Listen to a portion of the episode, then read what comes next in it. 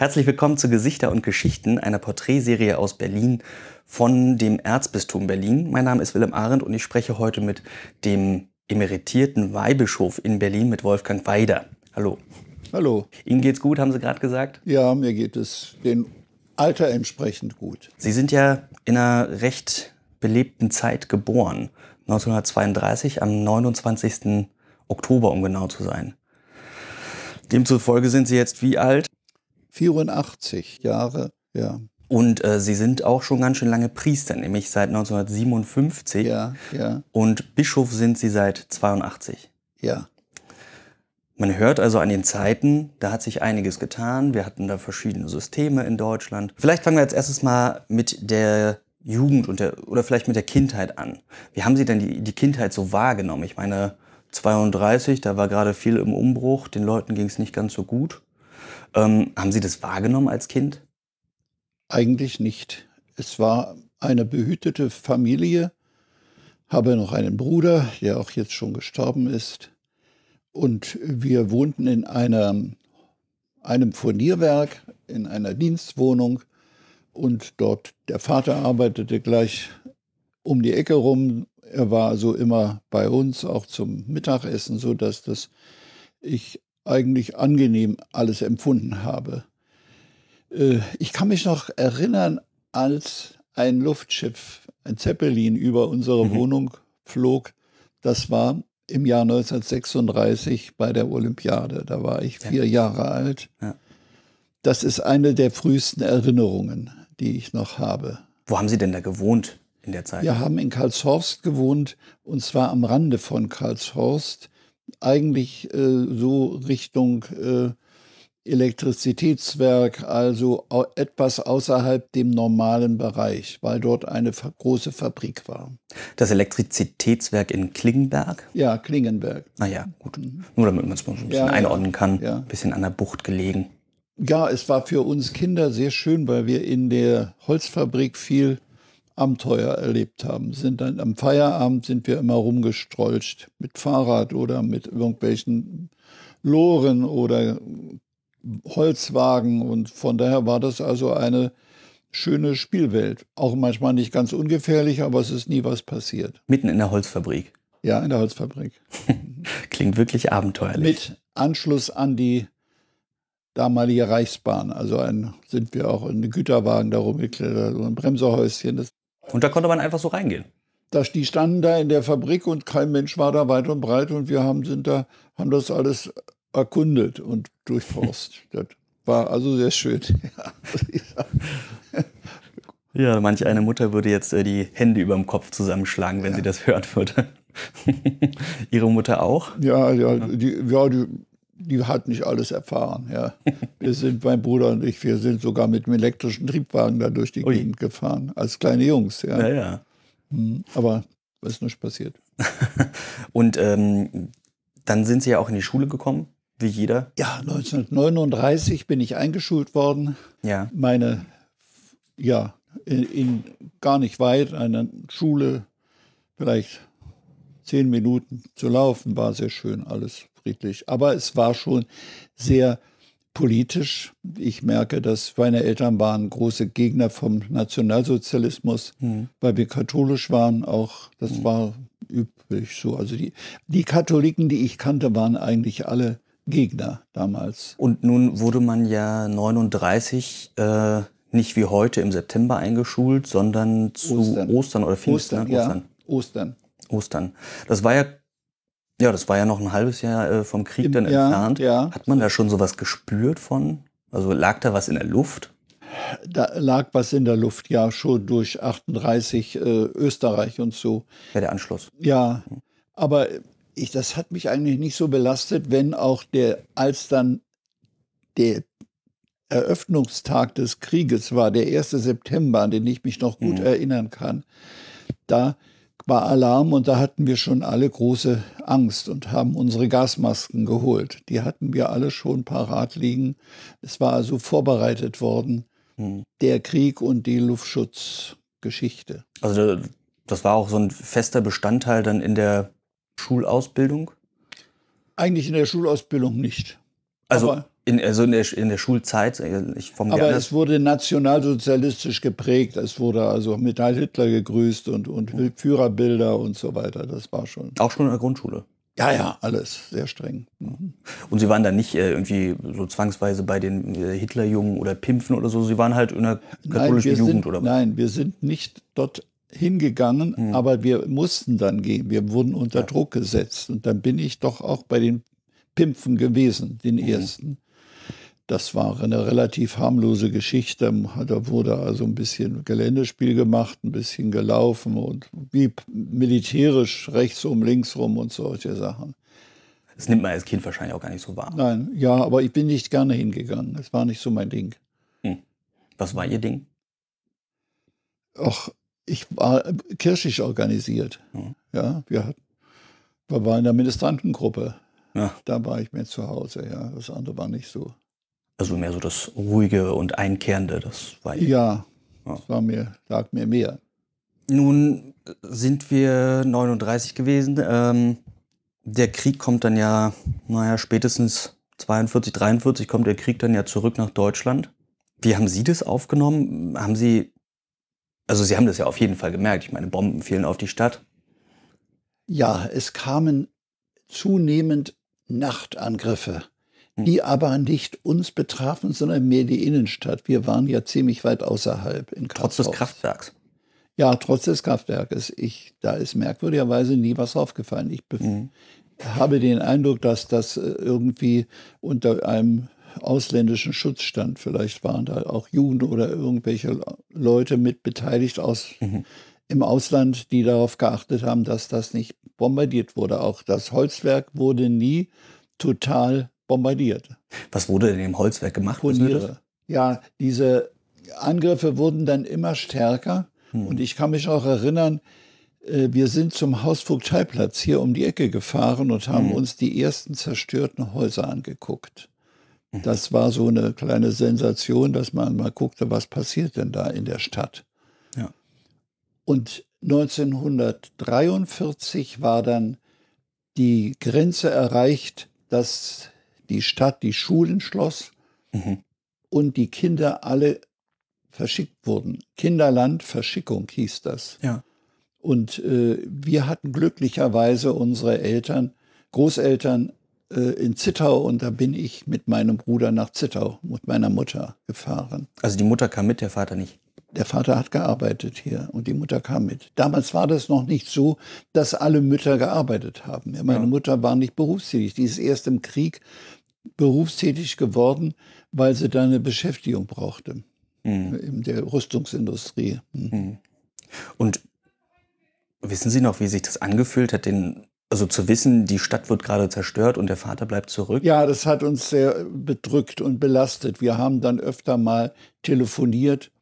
Damals hat man noch den, das Telefonat angemeldet bei der Post, ist dann zu einer bestimmten Zeit hingegangen und hat gewartet, ob es durchkommt. Ob, Mhm. Also die Vorstellung, wie man heute telefoniert, war völlig unvorstellbar.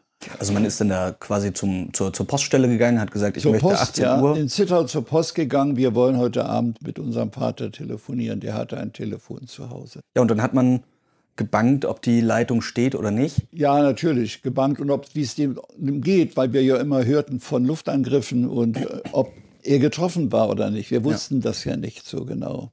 Ja. Man konnte nicht so telefonieren wie heute. Aber es ging ihm dann am Ende gut, als er wieder Ja, er hat zurückkam. alles gut überstanden. Wann kamen Sie dann wieder zurück? 1945 im Frühjahr sind wir aus Zittau zurückgekommen, weil Also noch vor der Kapitulation. vor der Kapitulation Mhm. und ich habe dann den Einmarsch der Roten Armee auch erlebt in Karlshorst. Mhm. Und die letzten Luftangriffe, die letzten Tage oder Wochen waren ja täglich äh, Luftangriffe nachts. Und hatten Sie das Gefühl, dass Krieg was Unrechtes war oder war das was Normales, was irgendwie so zum Leben da- dazugehört? Nein, nein, das war etwas Schreckliches, etwas Furchtbares. Ja, weil es da so viele Zerstörungen gab und weil auch der Hass gepredigt wurde bei uns. Also ich kann Mhm. mich noch erinnern, dass also überall, also England war und Amerika, das waren die Todfeinde, ja, sozusagen. Das wurde auch den Kindern eingetrichtert. Wie fühlt man sich denn so, wenn man in diese Evakuierung geschickt wird? Dann ist man ja plötzlich ganz woanders. Also Sie waren in Zittau oder spricht man auch ein bisschen anders als hier? Ähm, ihre Freunde sind nicht mehr da, die gewohnte Umgebung ist nicht mehr da. Sie waren vorhin in der Großstadt, jetzt sind Sie in einer, naja, beschaulichen Stadt. Es war so, dass ich ja meine Großmutter und meine Tante und meine Cousine dort hatte. Und das war ein Stück zu Hause für mich, mhm. ja. Die kan wir kannten uns gut, da waren wir nicht fremd. Mhm. Und ich bin da dort in die Schule gegangen, in das Gymnasium mhm. und habe, äh, da hatten wir noch andere Gastschüler, die aus anderen Bombengegenden kamen. Das war dann so äh, schon überall in Deutschland so, dass die bedrohten Gegenden äh, freigerufen wurden. Die mhm. Kinder mussten weg dort, ja. ja. Man kennt die Geschichte vom Papst Benedikt, mhm. dass der in den letzten Tagen ja noch zur Flak musste. Ja, mein Bruder musste auch? auch? zur Flak, genauso wie Ratzinger. Ratzinger ja, ist derselbe Jahrgang wie mein Bruder ah, ja. gewesen. Mhm. Aber Ihnen ist es verschont geblieben. Ich bin, ja, ich habe das Glück gehabt, ich habe den richtigen Zeitraum gehabt, wo ich geboren wurde, sodass ich nicht mehr zur äh, Armee kam. Mhm. Zur Wehrmacht, wie es damals hieß. Und war Ihr Bruder dann auch mit in Zittau? Der war in Zittau und wurde dann von dort abgezogen zur Flak und war dann äh, im Norden von Deutschland und hat dort den Einmarsch der Russen auch erlebt und ist da gerade noch davon gekommen. Das war also schon auch eine Angst, die wir immer hatten. Wie der das übersteht, wie der Vater das in ja. Berlin übersteht und naja, Stelle ich mir unfassbar belastend für so einen Jungen, für so einen Jungen vor. Ja, es ist man, ja, man, wissen Sie, man ist so hineingewachsen. Ja. Mhm. Wir sind zu den Schulferien immer nach Hause gefahren, zu den, zum Vater, und haben dann auch die äh, äh, Nachts, Nachtangriffe erlebt. Ich habe auch Tagsangriffe erlebt. Ich sehe noch am Himmel die vielen Amerikaner. Die Amerikaner kamen tagsüber und die Engländer in der Nacht. Ah, das ist ja dann noch viel schlimmer eigentlich. Also wenn man dann auch konkret das Ausmaß der Zerstörung sieht und dann wieder weg muss oder ja, darf ja, oder wie auch immer. Es war immer eine Bedrohung. Es war schon eine, man war ständig unter Druck. Das muss ich sagen. Das war richtig. Schrecklich. Und wir hatten dann natürlich auch Angst, als dann die Invasion äh, vom, von der Oder kam, als die mhm. Russen über die Oder gingen, wurde das praktisch jeden Tag lauter. Das Mhm. Geschützdonner weiß ich auch noch. Und ich habe noch gedacht, was wird wohl werden, wenn die hier ankommen? Ja, was wird da aus uns werden? Aber es ist nichts passiert. Wir haben es überlebt, ja, alles gut gegangen. Zum Glück. Ja. Und dann waren Sie 45 wieder in Berlin und konnten Sie denn da weiter zum Gymnasium gehen einfach? Konnte ich nicht, äh, denn das humanistische Gymnasium, wo ich hin wollte, war in der Innenstadt und es war der ganze Verkehr lahmgelegt. Die S-Bahn abge mhm. wurde abgebaut von den Russen. Nach Erkner gab es keine Strecke mehr, mhm. Karlshorst. Und ich bin dann in, das, in die Oberschule gegangen, wo die Schüler ab der fünften Klasse mit Englisch angefangen hatten. Und ich hatte aber noch kein Englisch, nur Lateinisch. Und ich habe dann Englisch so vom Hören gelernt. In welcher Klasse waren Sie da? Da war ich in der sechsten. Also Sie haben quasi schon ein Jahr verpasst gehabt. Nein, nein, ich bin in der, in der fünften haben wir Latein gelernt, ja, aber kein humanistischen Englisch. Gymnasium, aber kein Englisch. Ja. Und dann waren die schon in der zweiten Klasse. Aber die waren ja alle zusammengewürfelt, die Kinder. Mhm. Die kamen ja alle irgendwo verstreut wieder zurück. Ja. Also man muss sich Schule auch ganz anders vorstellen, als man es heute kennt. Es war anders, ja. ja. Also tatsächlich noch diese großen einzelnen Klassenräume, wo mehrere Klassen drin waren, oder? Wie muss ich mir das vorstellen? Nein, nein, nein, nein. Es waren immer jede Klasse für sich, das ist schon richtig. Aber es war eben ein Frontalunterricht und ja. der Lehrer hat viel Englisch gesprochen, damit wir das hörten. Und so mhm. habe ich dann mir zusammengereimt, was der eigentlich meinte. Ja. So habe ich dann ein bisschen Englisch gelernt. Ja. ja. Und dann habe ich die ganze Zeit mit Englisch und dann Russisch äh, gelebt und habe dann noch Griechisch gelernt, weil ich Priester werden wollte. Ja. Und da Teil natürlich dabei auch, aber äh, leider nicht Französisch, das bedauere ich heute noch. Hm. Und dann ist die bin ich ein Jahr vor dem Abitur noch nach West-Berlin in die Schu eine Schule gegangen und habe dann mit, mit Griechisch Abitur gemacht, Latein und Griechisch Abitur. Und, und wie alt waren Sie dann da? 19? Ja, 18 Jahre. Ja, 18. Mhm. Und während dieser Zeit kam dieser Gedanke in Ihnen auf, dass Sie Priester werden wollen? Ja, der war eigentlich die ganze Zeit, schon seit früher Zeit. Der hat mich das begleitet, weil ich eine gute Bindung hatte in die Gemeinde und Freude am Ministrieren. Ja, und das war so ein, ein Kinderwunsch eigentlich schon, ja, dass ich Priester werden wollte. Na, interessant, dass sich das dann auch so manifestiert hat und geblieben ist. Ja, das ist nicht immer so. Ja, eben. Dann blieb das so. Ja. ja. Das ist ein Segen für uns alle. Ja. Also mit 18, da sind wir dann im Jahre 1950. Ja, eine, eine 50 habe ich Abitur gemacht. War da die Versorgungslage schon wieder besser? Also, ja, ja. Da, wir haben damals auch richtig gehungert nach ja. dem Krieg, muss ich schon sagen. Wir haben richtig gehungert. Und mein Vater ist rausgefahren und hat uns Gemüse und Kartoffeln organisiert, so von den Orten draußen ja. von Berlin. Aber es war alles sehr, sehr einfach. Ja. Aber es war dann 51 war das dann schon relativ normal. Wir haben ja nicht mehr gehungert, 51. Sie hatten noch erzählt, dass Sie noch einen kleinen Jungen mit aufgenommen hatten in der Familie. Das haben wir ganz vergessen. Ja, das ist richtig.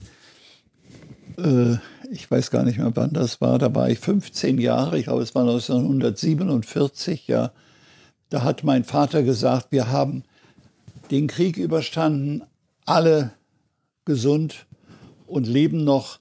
Wir wollen ein Kind annehmen, was die Eltern verloren hat. Mhm. Und da sind, haben wir einen kleinen Jungen angenommen, der aus Elbing stammte und seine Eltern suchte, die er aber nie gefunden hat. Und so ist er dann bei uns groß geworden und ja, war wie unser eigenes Kind, unser mhm. Bruder. Wie hieß der? Wie? Wie hieß der? Reinhard. Reinhard. Der, und der hat auch, die haben ihn nie adoptiert, weil wir immer ihm die Freiheit lassen wollten, wenn er seine Eltern findet, dass er dort wieder ein mhm. Zuhause hat. Und äh, da, mit dem haben wir gute, immer in guten Kontakt gestanden, bis er dann gestorben ist. Er ist dann, hat 1900, oh, ich weiß gar nicht, wann da, war auch schon 50 Jahre, ist er dann, hat einen Herzinfarkt gehabt, ist gestorben. Mhm. Aber das war eigentlich ein Zeichen, wo ich selber gestaunt habe, dass meine Eltern äh, das so von sich aus gemacht haben. Und der, den haben wir abgeholt im Josefsheim in der Pappelallee. Ah, da, wo Sie heute wohnen. Wo ich heute um die Ecke wohne und jeden Tag die Aldi-Messe habe. Es ist also, denke ich, sehr oft daran, wie wir den Jungen abgeholt haben mit ja. meiner Mutter zusammen. Hm, an diesem Haus. Ah, und der wird wahrscheinlich ganz froh gewesen sein, oder? Ja, das war ein sehr fröhliches Kind, ja. Der hatte, war froh, dass er aus diesem äh, Kinderheim daraus kam. Nicht, ja? ja, klar. Und eine normale Familie. Eine normale Familie, ja, ja, ja. Ja, ich denke, er wirkte ganz gelöst und war, hatte keine großen Probleme uns gemacht. Wie war das, als die Russen dann Karlshorst geräumt haben und äh, für ihre, ja, ihr Oberkommando war dort, ne? Ja. Wie war das, den Stadtteil, den man eigentlich gut kannte und wo man dann auch rumgetollt ist als Kind, den plötzlich so als ja, verbotenes Gebiet äh, zu ja, sehen? Ja, das war etwas merkwürdig, das muss ich auch sagen. Ich weiß also noch heute, dass wir den Kirchturm immer gesehen haben, aber wir konnten nicht mehr hin. Der war innerhalb des. Äh der war in einem Teil, der, der, dem schönsten Teil von Karlshorst. Der evangelische Kirchturm war zu sehen und der katholische. Mhm. Und äh, die waren alle im Sperrgebiet. Ja. Und der Pfarrer hatte dann eine Wohnung mieten dürfen im Bereich das freigegeben war. Und dieser Bereich äh, war dann, wir hatten dann nur eine, eine kleine Wohnung, wo wir Gottesdienste hatten, und, aber keinen großen Saal oder Raum mehr. Aber Sie hatten die Möglichkeit, immerhin Messen zu feiern. Ja, ja, hatten wir. Und wir sind dort nach Oberschöneweide gegangen. Dort war die Kirche ja nicht besetzt. Das war ja nur in unserem Ortsteil. Ja. Hm. Und da sind ja dann unfassbar viele Menschen auch ja zusätzlich obdachlos geworden, auch wenn sie vielleicht vorher noch eine Wohnung hatten aufgrund dieser Räumung. Ja, die sind zu ihren Freunden und Verwandten in, den, um, in die umliegenden Ortsteile von Berlin gezogen, viel nach Westberlin, dem heutigen späteren Westberlin. Und haben dann sehr primitiv und sehr einfach in kleinen Räumen gelebt. Ja. Wir hatten ja auch lange Zeit nur einen Raum für unsere Familie mit Küche, aber, aber eben, wo wir wohnten, weil die anderen Räume besetzt waren durch geflüchtete Leute aus dem besetzten Gebiet der Russen. Und es wurde dann zugewiesen oder haben Ihre Eltern dann gesagt, wir machen das einfach freiwillig? da wurde nicht zugewiesen, das wurde so nach Absprache persönlich. Das, da gab es keine, gar, gab's gar keine Einrichtung, die das zugewiesen mhm. hat. Es gab ja gar keine Verwaltung mehr. Es war ja alles zusammengebrochen. Ja, es hat ja, also ich sage das aus meiner jungen Naivität. Mhm. Ähm, also ich kann mir das ja nicht, gar nicht vorstellen, wie das ist, wenn da plötzlich irgendwie das Land äh, fremd beherrscht wird.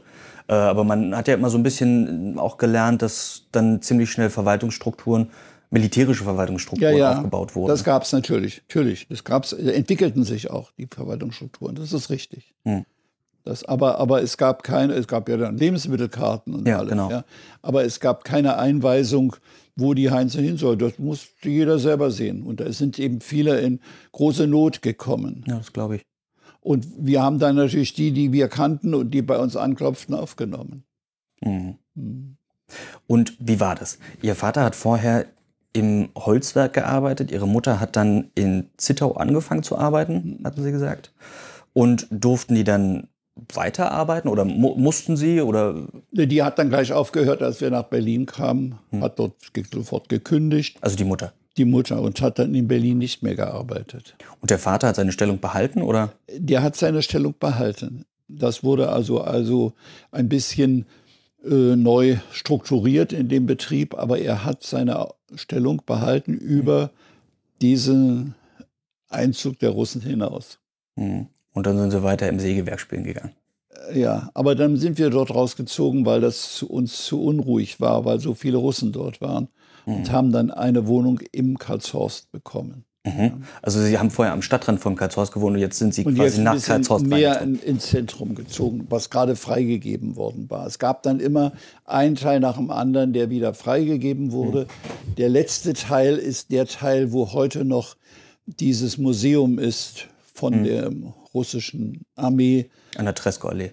Ja, hinter der Treskoallee, auf der anderen Seite sozusagen. Mhm. Auf der, wenn man von Schöneweide kommt, auf der rechten Seite. Ja. Dann waren Sie, äh, mit 18 haben Sie Ihr Abitur gemacht in West-Berlin. Das ging da anscheinend noch, einfach ja. so. Ja. Oder, oder vielleicht auch wieder, ja. weil man konnte ja plötzlich wieder rüberfahren mit der S-Bahn anscheinend oder mit Bussen. Wie, wie ja, da fuhr dann die S-Bahn wieder. Da fuhr die S-Bahn wieder. Die fuhr dann, äh, ja, in der letzten Zeit vor Tatsache, die S-Bahn. Die wurde wieder aufgebaut, also Ende der 40er Jahre. Das waren nur ein paar Jahre, vielleicht zwei, drei Jahre, wo keine S-Bahn fuhr bei uns. Was haben Sie danach gemacht, nach dem, nach dem Abitur? Ich habe mich gleich beworben äh, um, beim Bistum Berlin, hm. um Priester zu werden. Bin dann auch angenommen worden vom damaligen Dompropst Piosek. Wie macht man das? Geht man einfach hin und sagt, Bischof, ich will Priester werden? Nein, nein. Da war im Amtsblatt eine Nachricht, Jungen, die Priester werden wollen, müssen sich da und da melden. Mhm. Und das hat mir der Heimatpfarrer gesagt. Mhm. Der wusste also das. der in Katzhorst? In Katzhorst. Mhm. Und da bin ich dann, habe ich, haben wir angerufen und habe mir einen Termin geben lassen und da bin ich ja hingegangen. Das ging dann relativ problemlos. Ja, hatte eine Befürwortung vom Pfarrer mit, der mich kannte. Und, mhm. ja. und ja, dann kam aber das Problem, es gab keine theologische Ausbildung in Ostberlin, in Ostdeutschland. Auch nicht in Erfurt? Auch nicht in Erfurt. Nur in Fulda. Mhm. Und wir mussten also eine Ausreise haben nach Fulda in die damals schon gegründete Bundesrepublik. Ja. Aus der DDR. Und da hat uns ein, haben uns ein Priester geholfen, der Kontakte hatte bis zu Otto Nuschke, dass wir. Wer ist Otto Nuschke? Das war ein Vorsitzender oder ein leitender Mann in der Ost-CDU. Ah. Ja. Jedenfalls haben ähm, die Jungs, die damals studieren wollten in Fulda, tatsächlich die Ausreise bekommen, wurden dann aber praktisch ausgebürgert. Wir mhm. konnten nicht mit einem Integrationpass hinfahren, sondern waren dann plötzlich Bürger der Bundesrepublik geworden. Ja? Mhm. Nur mit Ausbürgerung ging das. Und wir wollten aber gar nicht für immer weg. Wir wollten ja unsere Wurzeln nicht verlieren, wo wir kamen. Das bedeutet auch, Sie konnten gar nicht mehr so einfach zurück zur Familie? Nein, da mussten wir jedes Mal eine Aufenthaltsgenehmigung beantragen. Die gab es nur für vier Wochen.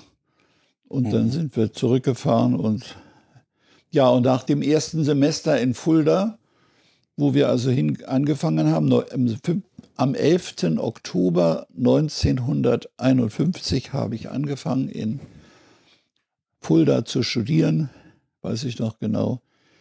Da kam und Weihnachten war der erste Ferienteil und ja. jetzt mussten wir eine Aufenthaltsgenehmigung beantragen. Die haben wir auch bekommen. Und im zu Ostern 1952 wurde im Osten ein Priesterseminar aufgemacht, also nach dem ersten Semester. Also das dann in Erfurt?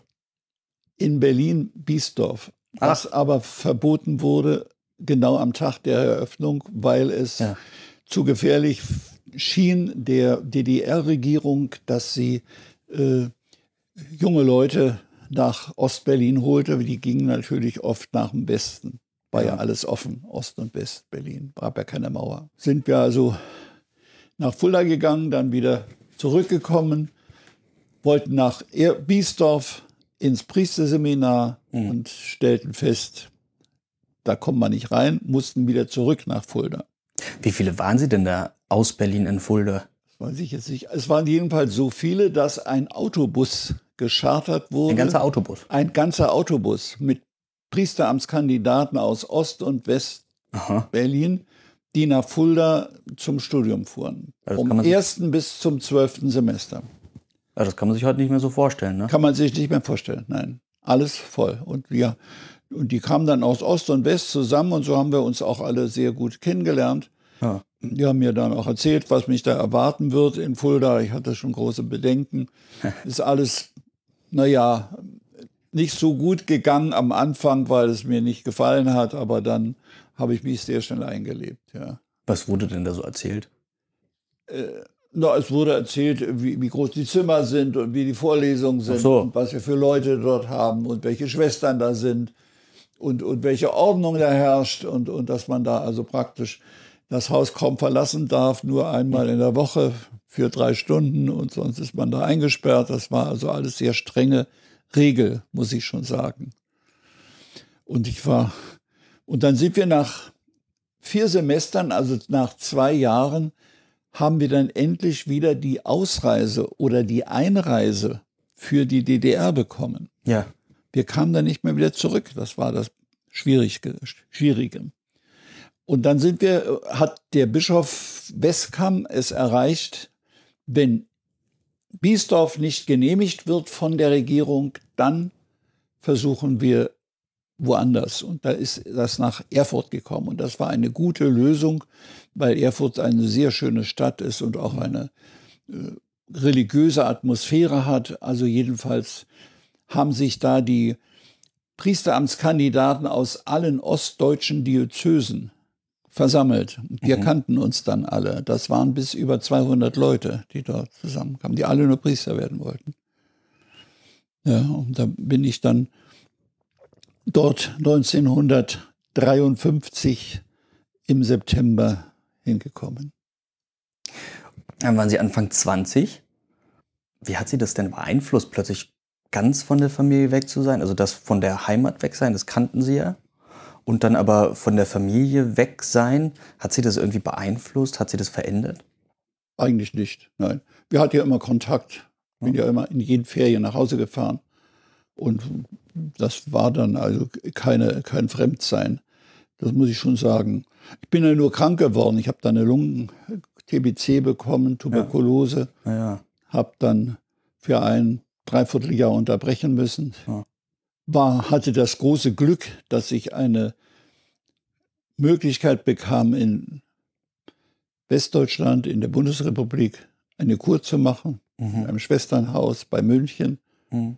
und bin dann wieder gesund nach Hause gekommen und habe dann weitergemacht.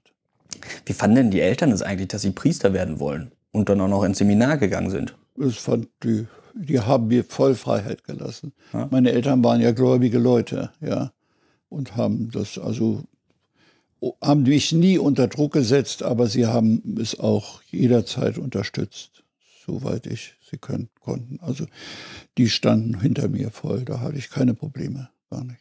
Und dann sind Sie mit 25 Jahren, 1957, äh, zum Priester geweiht worden. Das ist jetzt, ich ja. habe es ausgerechnet und mir aufgeschrieben, 21.598 Tage her. Ach, das wusste ich gar nicht. Ja. Ja. Wenn ich mich nicht verrechnet habe. Ja. Was haben Sie damals gefühlt? Ich war eigentlich glücklich, dass ich dieses Ziel erreicht habe. Ich habe immer Sorge gehabt, ob ich das gesundheitlich oder intellektuell so schaffe.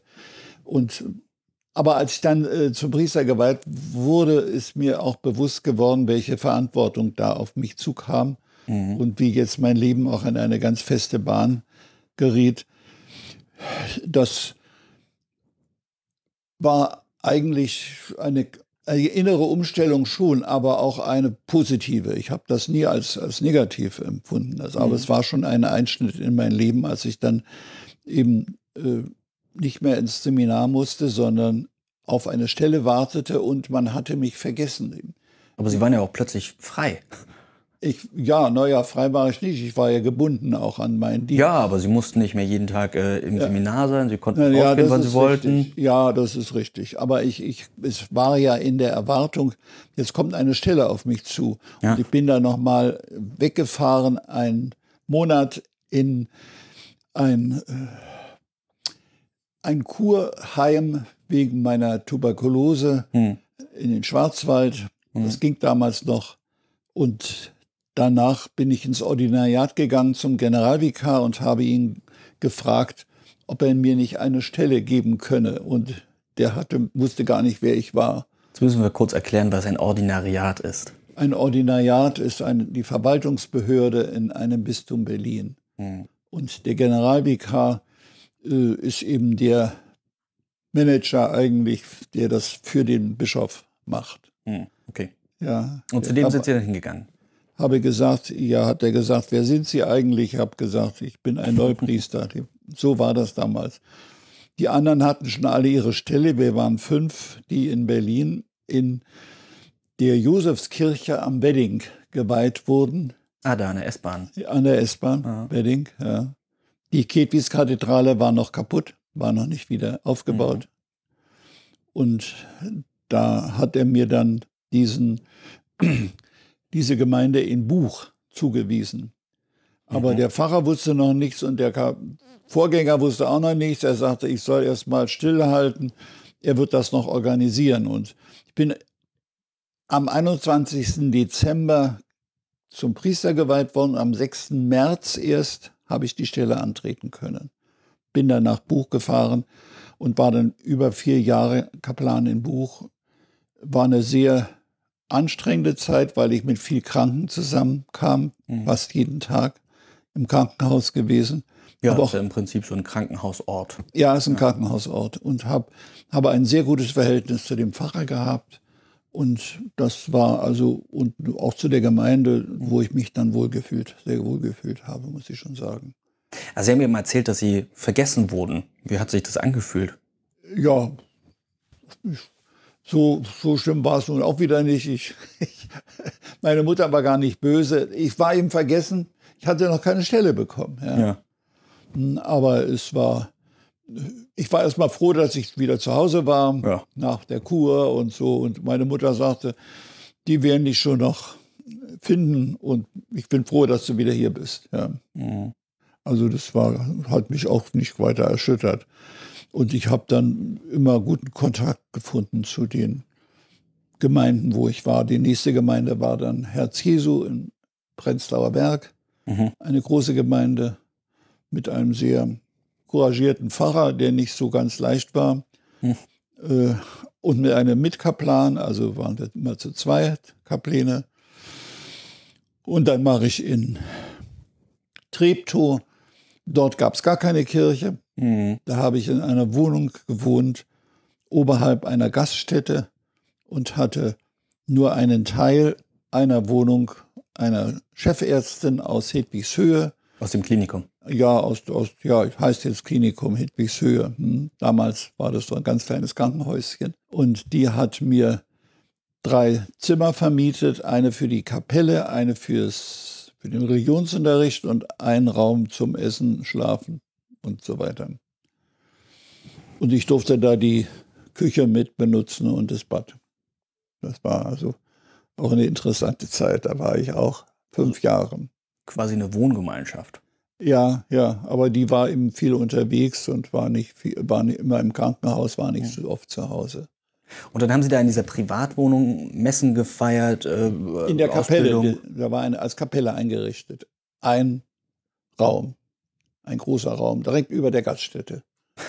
Und wir haben dann manchmal gehört, wie die Reinemacher Frauen am Morgen, während wir die Messe feierten, unten die Musiktruhe angestellt haben und das kam dann bis zu uns nach oben. Ja, das war so Diaspora-Gegend. Ja. Stelle ich mir abenteuerlich vor. aber war kein Problem. Und dann war, hatten wir in der evangelischen Kirche in Treptow immer den Gottesdienst. Äh, einmal in der Woche und am Sonntag. Das heißt, Sie hatten keine eigene Kirche, bloß diese Kapelle in dieser Wohnung und in der mussten Sie noch arbeiten, quasi die Gemeinde verwalten Ja. und leben. Ja, und war direkt die Mauer bei die Grenze. Äh, Und, und, und in der, am Sonntag und am Donnerstag haben wir äh, die Heilige Messe nicht in der Kapelle, sondern in dem Gemeindesaal der evangelischen Kirche gefeiert. Feiert. Bedeutete, man muss dort äh, immer Alles, alles, hin- hinbringen. hinbringen, abbauen. Aufbauen, abbauen, ja, ja. Ja, ja. War fünf Jahre. Hm. Fünf Jahre lang. Ja, ja, ja. Und äh, das muss ja dann in den 60ern gewesen sein. Ja, das war von 1900, nein, ich bin von 1962 nach Herz Jesu gekommen, Mhm. 1966 nach Treptow und 1971 nach Michendorf. Aber das war dann ja auch schon so richtig mit Kalter Krieg und Mauer und alles. Ja, ja, ja, ja. Das war ja das Problem Liebfrauen gehört er eigentlich nach, was ist nach das? West-Berlin. Ja. Ich habe den Pfarrer von Liebfrauen nie gesehen. Ach. Der war aber mein zuständiger Pfarrer. Ich war nur Lokalkaplan. Ich war praktisch war ich selbstständig. 1000 Katholiken hatten wir in Treptow. Aber war ein guter Gottesdienstbesuch in dem evangelischen Saal. Aber es war äh, eben ein eigenes Gebiet, obwohl wir keine Kirche hatten und, und keinen juristischen Pfarrer. Ja, ich war nur so der. Und der durfte auch nie rüberkommen. Ja, der kam nicht rüber. Ob warum, weiß ich Hm. nicht. Aber der hätte schon kommen können. Ja. Mhm. Verstehe. Ich weiß es nicht warum. Oder haben Sie da quasi ihre als Kaplan gestanden und haben einfach schon ihre Gemeinde gehabt sozusagen? Ich war praktisch Pfarrer dort. Ja. Ja. Ja, das war, wir hatten noch eine Verwaltung, das war wieder nach Baumschulenweg orientiert zu einer anderen Gemeinde, einer Pfarrgemeinde. Aber ich war dort der selbstständige Mann. Mhm. Ja. Und ich habe mich da ganz wohl gefühlt. ja, klingt auch erstmal gut. Ja, ja, konnte machen, was ich wollte. Okay. Ja, so wie man Hatte kann. noch eine Gemeindereferentin, war auch eine sehr nette Frau. Und also mit der ich heute noch Kontakt habe. Hm. Ja. Die ist aber auch schon jetzt so alt, uralt. Ja. ja. Hm. Und dann, wann waren denn diese Arbeiterausstände? Die waren nur 53. Da waren Sie im Buch. Wie haben Sie das dann erlebt? 53, nein, der, der Arbeiteraufstand vom 17. Juni, Genau. da war ich noch in Fulda, 1953. Ja, stimmt, 53. Ja, genau, da waren Sie gar nicht da. Ja, da Also- war ich gar nicht da. Haben Sie es gar nicht miterlebt? Nein, das habe ich nicht bisher. Auch nicht aus Erzählungen, oder? Na ja, sicher. Ich weiß noch, dass genau den Tag, wir hatten einen, einen Ausflug in die Rhön in West, in Hessen damals. Oh. Und da wurde eben berichtet, dass in Berlin die Ausstände sind. Ja. Ja. Das, aber so mehr habe ich da nicht weiter mitbekommen. Später 68 waren Also in West-Berlin haben die 68 eine andere Bedeutung als im Osten gehabt, nicht? Äh, da waren ja dann die Tschechen mit dem Aufstand beschäftigt. Ja, ja. Haben Sie das mitgekriegt? Ja, das haben wir sehr mitbekommen. Ja, ja. Wir sind da oft hingefahren nach in die Tschechei. Das war ja so das Land, was man besuchen konnte. Mhm. Russland, ja. Und nach Prag oder äh, in Ferien oder so. Da, das war schon möglich. Aber Aber hat man denn auch Repression oder sowas gegenüber der Kirche in Ostberlin gespürt? Also äh, Nein, griff nein. das so durch oder? nein, nein, kann ich mich nicht erinnern. Also Sie haben das nur als Ereignis wahrgenommen. Ja, Mhm, okay. aus den Nachrichten. Kann ich mich nicht erinnern, dass das sich ausgewirkt hätte auf die Politik des Staates gegenüber der Kirche. Das war sowieso immer ein Druck. Hm. Ja, und, und das Problem bei der ganzen Geschichte war ja, die, die Jugendweihe, Ja. womit wir zu tun haben. Ja, ja, Ja. Mhm. stimmt. Hat man sich so ein bisschen als, vielleicht ein hartes Wort, aber als Verlierer oder sowas gefühlt, als dann die Mauer plötzlich gebaut wurde? ja, da hat man sich gefühlt als der, also die Letzten, die jetzt praktisch noch übrig bleiben und ausgeliefert dem kommunistischen Staat. Das habe ich allerdings. Das war schon eine große Depression. Das war ganz anders als alles andere. Als die Mauer gebaut wurde, das hat uns schon sehr bewegt, zumal wir ja auch Freunde und mein Bruder war unterdessen nach dem Westen Ah, Ihr gegangen. Bruder auch. Der Bruder war am besten, ja, verheiratet dort und nun kamen wir plötzlich, konnten wir uns nicht mehr sehen und besuchen. Der Mhm. konnte sowieso nicht mehr kommen, weil der geflüchtet war. Aber wir konnten zu ihm kommen. Ach so, er ist nach aus Illegal nach Westdeutsch, nach West-Berlin gegangen. Ah, ah, okay, verstehe. Aber Sie konnten ihn besuchen und das ging dann. Ja, bis zum Mauerbau. Bis und dann zum war Mauerbau. Schluss. Dann war Schluss. Und dann bin ich erst wieder äh, 1982 rübergekommen. Von 1961. Ja. Weil dann bin ich Weihbischof geworden. Ja, genau. Und da durfte ich zu, in einer gewissen Regelmäßigkeit mit dem Bischof Meißner nach West-Berlin zu Gottesdiensten. Also die katholische Kirche ist so ein bisschen was Staatenüberschreitendes auch eigentlich. Ja, Und- das Bistum Berlin war was ganz Besonderes. Genau, da wollte ich drauf hinaus. Das Bistum Berlin war ein Bistum, ist nie geteilt gewesen. Es war nur politisch geteilt. Also die Stadt war geteilt, das Ja. Bistum aber nicht. Das Bistum war nicht geteilt. Es gab nur einen Bischof, aber es gab zwei Generalvikare, die also die Verwaltung in dem West- oder dem Ostteil leiteten. Das ist ja auch ein großer Unterschied dann gewesen zur evangelischen Kirche. Ja, Die haben ja zwei Bistümer gemacht. ja, die haben zwei Landeskirchen gemacht. So nannten die das. Bistümer Ja, ist genau. nur im Osten, ja. Das haben die so gemacht. Und, und wir hat, und es gab Bestrebungen aus West-Berlin, sehr starke, auch zwei Bistümer entstehen zu lassen. Ah, Tatsache. Sehr, ja. Dort einen Bischof einzusetzen, einen Weihbischof, der dann praktisch für West-Berlin zuständig war. Und da hat der Bischof Bengsch massiv gekämpft dagegen, weil er die Einheit des Bistums halten wollte. Ja. Und wenn ein Westberliner Weihbischof geworden wäre, hätte man befürchten müssen, dass der in Ostberlin wohnende Diözesanbischof nicht mehr nach dem Westen könnte. Also es war auch eine ganz klare politische Entscheidung dafür zu sorgen, dass nur Ostberliner Weihbischof wäre. Ja, ja. Also ich bin, äh, es gab nur eine relativ kleinere Auswahl, weil nur die Ostberliner in Frage kamen für den Weihbischof in dieser Situation. Mhm. Ein Westberliner hätte den Anfang vom Ende des, der Einheit bedeutet. Ja, so habe ich das noch gar nicht gesehen. Wie? So habe ich das ja noch gar nicht Ja, betrachtet. ja. Weil es für die Ostregierung nicht vorstellbar war, dass ein Westberliner im Osten etwas auch kirchlich zu sagen hat, sondern es musste immer ein Ostberliner sein, der nach dem Westen rüber reicht, um deutlich zu machen, wir sind die Stärkeren. Wie war denn damals das Domkapitel dann aufgeteilt? War ja, das auch? halbe halbe. Ah, Tatsache.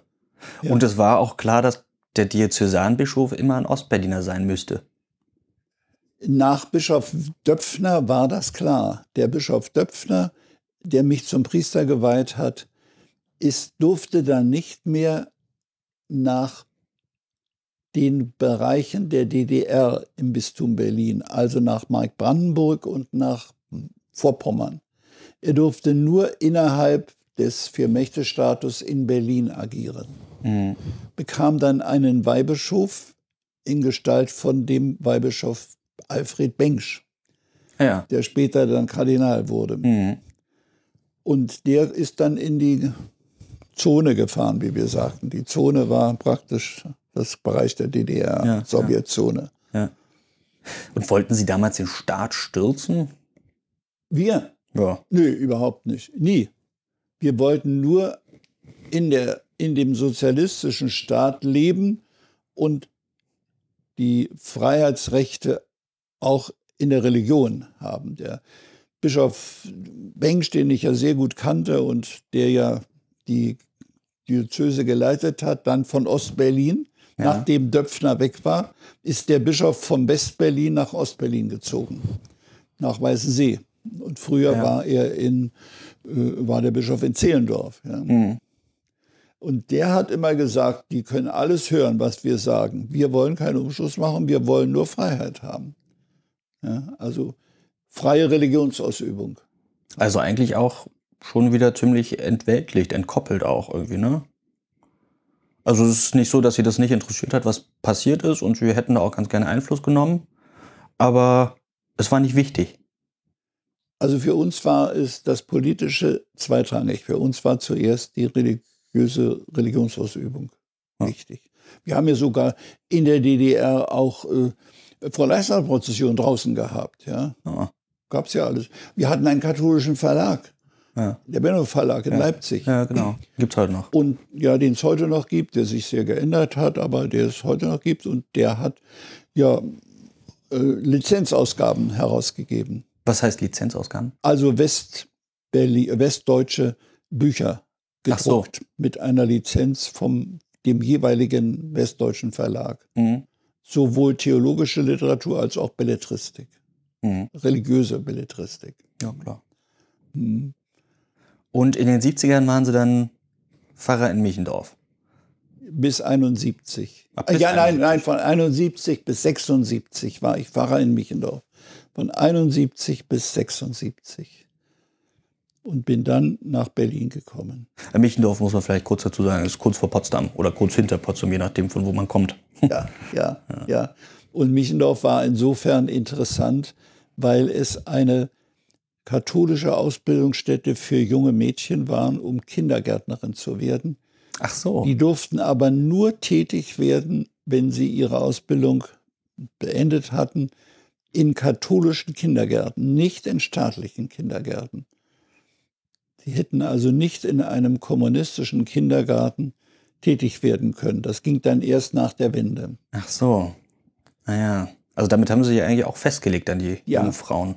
Das waren sehr überzeugte, gläubige junge Mädchen, muss ich wirklich sagen, die genau wussten, äh, wir binden uns an die Kirche. Ja. Und wir werden nur innerhalb der Kirche eine Stelle bekommen. Ja. Aber das war natürlich auch schon ein Geschenk, wenn man innerhalb der Kirche eine Stelle hatte, weil man dadurch äh, unabhängig war von dem Druck, äh, der in den staatlichen Stellen herrschte. Man war ja froh, wenn man hier im Ordinariat oder in einer Pfarrei oder in einem Kindergarten eine Stelle bekam. Mhm. Ja, das kann man sich wahrscheinlich auch gar nicht mehr so richtig vorstellen, aber da kommen wir vielleicht in Gesicht der Geschichten auch noch mal ein bisschen drauf. In Michendorf, also da gab es doch auch irgendwie ein Behindertenheim und ja. ähm, heute zumindest gibt es da eine Kaserne, gab es die damals auch? Also in Michendorf gab es das Kindergärtnerin-Seminar, gab es eine Aspirantur für junge Mädchen, die in katholischen Krankenhäusern Krankenschwester werden Ah. Und gab es eine Behindertenanstalt, die geleitet wurden von den Dominikanerinnen, Ordensschwestern so, des heiligen Dominikus. Ja. Eine Kaserne gab es, äh, ja, da gab es wohl irgendwelches von der Volksarmee. Da hatten wir aber kaum Kontakt. Die sind zu uns gekommen aus Belitz mhm. und haben dann bei uns ihren freien Stunden verbracht bei einem katholischen Pfarrer. Die hatten dann ihre Zivilklamotten bei uns, bei dem Pfarrer und sagen, jetzt bin ich mal, hab einen Tag frei, mhm. nach Hause schaffe ich nicht, aber ich bin mal hier, dass ich mal Fernsehen sehen kann und Radio und was lesen und, und mal aus der Kaserne weg bin. Und es waren dann auch nicht nur Katholiken, die da gekommen sind, oder? Ja, meistens Katholiken oder, oder Protestanten. Äh, der, die Konfession spielte dann gar nicht so eine große Rolle. Nee, die Frage war eher, also waren da auch nicht konfessionelle Leute bei, die einfach keine Lust vielleicht auf das System hatten und Nein. dann aber mal froh waren, rauszukommen? Ja, kann wirklich sein. Bei mir nicht. Bei mir waren das eigentlich Katholiken oder auch mal vielleicht ein Protestant. Hm. Aber es waren immer gläubige Leute. Ja. Aber das hätte keine Rolle gespielt. Ja. Nee, aber hm. Ja. Ist ja nur für die Vollständigkeit ja. interessant. Ja, und später ist dann dort eben auch die ganze Militärseelsorge hingekommen und weiter ausgebaut worden. Da hat dann mein Nachfolger, der Pfarrer Uli Zatzuk, der hat da viel gewirkt, sehr viel. Hm. Ja. Das war sehr wichtig damals. Hm. Und in den 70er Jahren haben Sie mit dem Ordinariat auch irgendwie angefangen zu arbeiten, ne? Ja, 1971 habe ich hier erst im Seelsorgeramt und dann im Personaldezernat gearbeitet, aber wie gesagt, nur für den Ostteil. Alles nur für den kleineren Ostteil. Der war ja, zahlenmäßig flächenmäßig größer. Flächenmäßig größer und zahlenmäßig kleiner. Aber was bedeutet äh, Seelsorgeamt? Seelsorgeamt war orientiert für Konvertiten, für Familien, ähm, für Familienwallfahrt nach Altbuchhorst. Mhm also so über fahrliche Seelsorgebereiche hinaus. Ja. Jetzt stellt sich mir gerade eine Frage, und zwar, wenn Sie 71 bis 76 in äh, Michendorf gearbeitet haben, also kurz vor hinter Potsdam, ähm, aber gleichzeitig im Ordinariat auch gearbeitet haben, das stelle ich mir mobilitätsmäßig. Nein, Nein ich habe das ist ein kleiner Irrtum. Ich war von 71 bis 76 Pfarrer in Michendorf. Ja. Nur Pfarrer in Michendorf. Mhm. Und von 76 an bin ich in Ordinariat gewesen. Ach, ach, 76. Und die Verwaltung war geteilt, wie Sie schon gesagt haben. Gab es da auch irgendwie sowas wie, naja, so ein Konkurrenzding, so Rivalitäten, so wie man sich das vielleicht irgendwie heute noch aus den zwischenmenschlichen Beziehungen irgendwie kennt? Wir waren immer dankbar, wenn wir Besuch bekamen vom Westen. Wir konnten ja nicht nach dem Westen. Ja. Die mussten zu uns kommen. Die brachten uns dann ein Buch mit. Ja, das war immer so der große Traum, dass wir ein Westbuch bekamen. Mhm. Und äh, die hielten den Kontakt mit uns, äh, erzählten von, was da drüben los war. Der Bischof, als ich dann im Ordinariat war, war natürlich auch der, der über die Grenze ging. Also, mhm. Und der erzählte natürlich auch immer, was alles Neues im West-Berlin war. Ja, sodass man da auf dem Laufenden war. Also es war mir eine Bewunderung. Ja, es war also, also wir waren eigentlich immer die Beschenkten vom geistig, von Literatur oder Informationen hm. oder auch äh, mal was zum Essen oder, oder so. Das, hm. Da waren wir schon, äh, waren wir, also eine Rivalität oder Konkurrenz gab es nicht. Die Begriffe Ossi-Wessi, was mal so eine Spannungsmoment beinhaltet, ja. die entstanden erst nach der Öffnung der Mauer. Mhm. Aber währenddessen waren das einfach bloß ihre Brüder. Ja, ja, da gab es überhaupt nichts, sondern war so der, der Traum. Viele Leute sind ja nach dem Westen gegangen, um ihren Glauben zu bewahren. Äh, also Familien, hm. weil sie Angst hatten, die Kinder verlieren den Glauben. Aber wir sagen hinterher, manche haben dann erst den Glauben verloren im Westen. Ja, es ist nicht so, dass sie im Osten äh, gefährdeter waren vom Glauben, sondern durch den Druck war Gegendruck. Ja. Und das, das hielt zusammen. Ja. Die Gemeinden waren vielleicht viel religiöser als im Westen. Die Gemeinden im Westen waren sozialer ausgerichtet, gesellschaftlich, Öffentlichkeitsbereich. Das hatten wir alles nicht. Ja? ja. Selbstständiger, autonomer. Aber im Osten war es mehr auf den Kirchenraum und auf den Glauben beschränkt. Was ja auch nicht schlecht ist. War nicht schlecht, nee. Und dann sind wir in die 80er gekommen. Was Die- in, in die 80er. Dann fingen die 80er irgendwann an, ja. Ja. Und in den 80ern ist alles bunt und schön und aber auch ganz schön verwirrend und verworren. Äh, 81 wurden sie Domkapitular, ja, aber noch kein Weihbischof. nein. Zum Bischof wurden sie äh, ein bisschen früher ernannt, als sie dann geweiht wurden. Es ist immer so. Ach Man so. wird äh, ernannt. Zu einem, am 13. Februar bin ich ernannt worden. Ja. Und dann am 25. März die Weihe. Ja, das ist immer so bei solchen, äh, bei Bischofsernennungen. Und sie sind zum Bischof von Uzita ernannt Ja. worden. Was hat's damit auf sich? Und wo ist Uzita? Also meines Erachtens ist es in, Tunes, äh, in Tunesien Hm.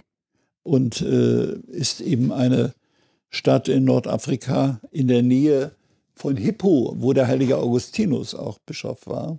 Aha. Leider bin ich da nie hingekommen.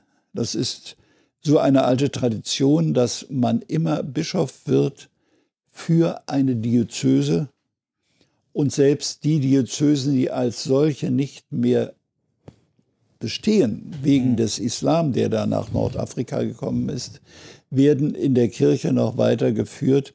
Das ist so eine alte Tradition, dass die Titularbischöfe für eine untergegangene Diözese ernannt werden. Ja. Was macht man so als Weihbischof, wenn man dann ernannt und geweiht wurde? Also ich habe zunächst mal das alles weitergemacht, was ich bisher gemacht hatte im Personaldezernat. Also ich war, mir waren zugeordnet die Priester und die ständigen Diakone und die Kommunionhelfer und die Gemeindereferentinnen, weiß ich noch, ja, sehr. Und äh, dann bekam ich eben Aufgaben in der Firmung vornehmlich, ja, Hm. oder bei Dekanatstagen, bei besonderen Festen. Mhm. Und ich war dann Mitglied der Ostberliner Bischofskonferenz. Hm. Dazu gehörten die Bischöfe von Dresden, von Erfurt, von Magdeburg, Hm. Von Görlitz Hm. und Schwerin. Das Schwerin war eigenes Bistum. Nein war ein Teil des alten Bistums Osnabrück Ah.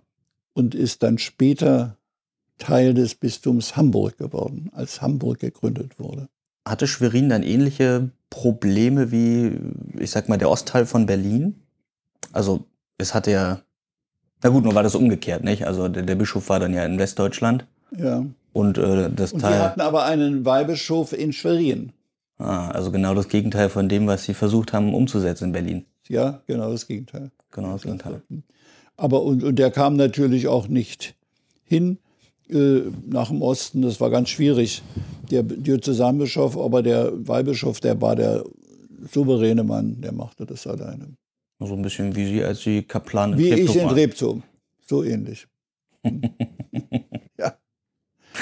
Mhm. Und ist man denn als Weihbischof automatisch so der zweite Mann im Bistum? Kommt auf die Perspektive an.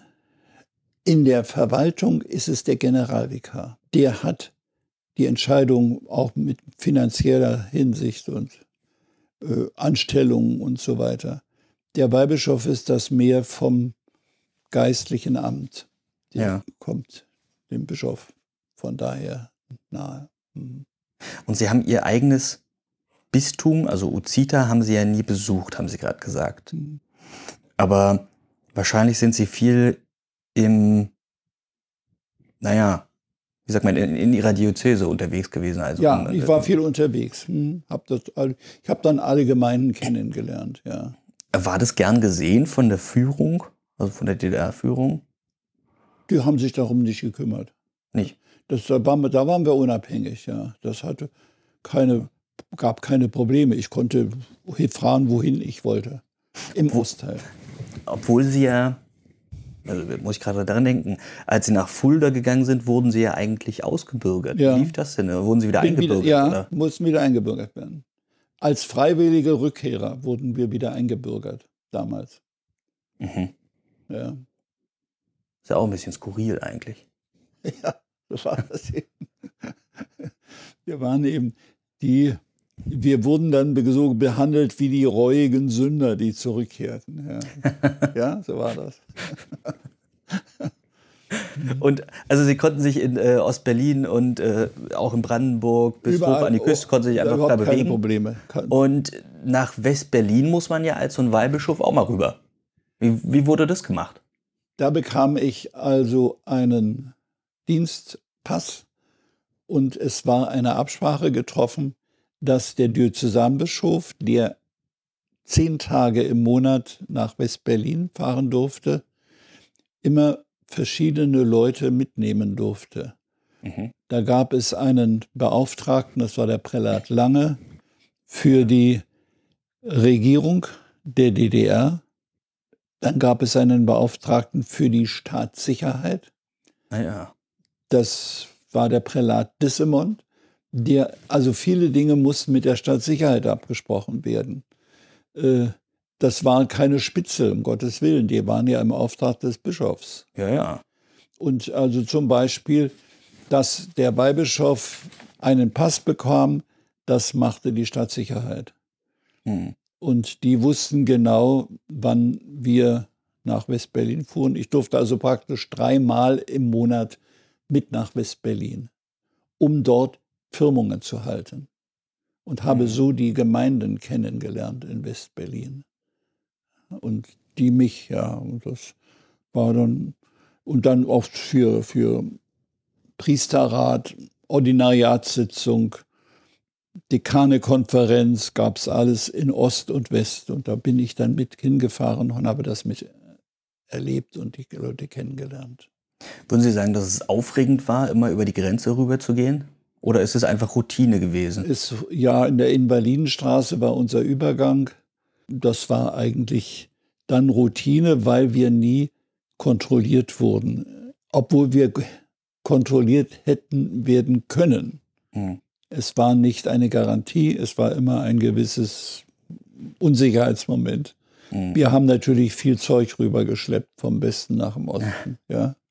Bücher, viel, viel, manchmal auch Lebensmittel und, und es war schon interessant. Weil mein kleines Zitterpartie. Wir haben dann an der Grenze, wenn wir gestanden haben, bis wir abgefertigt wurden, immer absolutes Stillschweigen bewahrt, weil wir wussten, das kann mit Richtmikrofonen alles aufgenommen werden. Und da ist ja. es besser, wir sagen gar nichts, als dass wir was Falsches sagen. Ja. Hat sich dann später auch bewahrheitet. Hat Tatsache.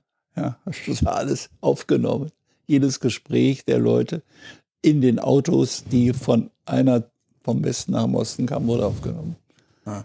Und dann sind Sie immer mit so einem Pkw oder mit einem Bus rübergefahren? Mit, nein, nein, mit dem, mit dem Bischofsauto, das war ein Mercedes, ah, ja. großes Auto. Ja. Und da fuhr mit der Chauffeur des Bischofs, mhm. der persönliche Sekretär des Bischofs mhm. und ein Prälat. Das war die Mannschaft, die dann immer. Ja, und ich war dann, war, galt war dann einer der, der Prälaten, der Sekretäre. Es war der Prälat Lange oder Prälat Dissemont oder ich. Mhm.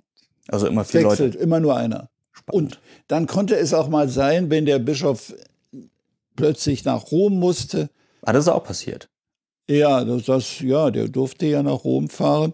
Und da habe ich dann ihn auch vertreten bei einer Firmung in West-Berlin. Und das musste extra der Stadtsicherheit gemeldet werden, damit die wussten, ich komme heute ohne Bischof, nur alleine, aber mit demselben Auto.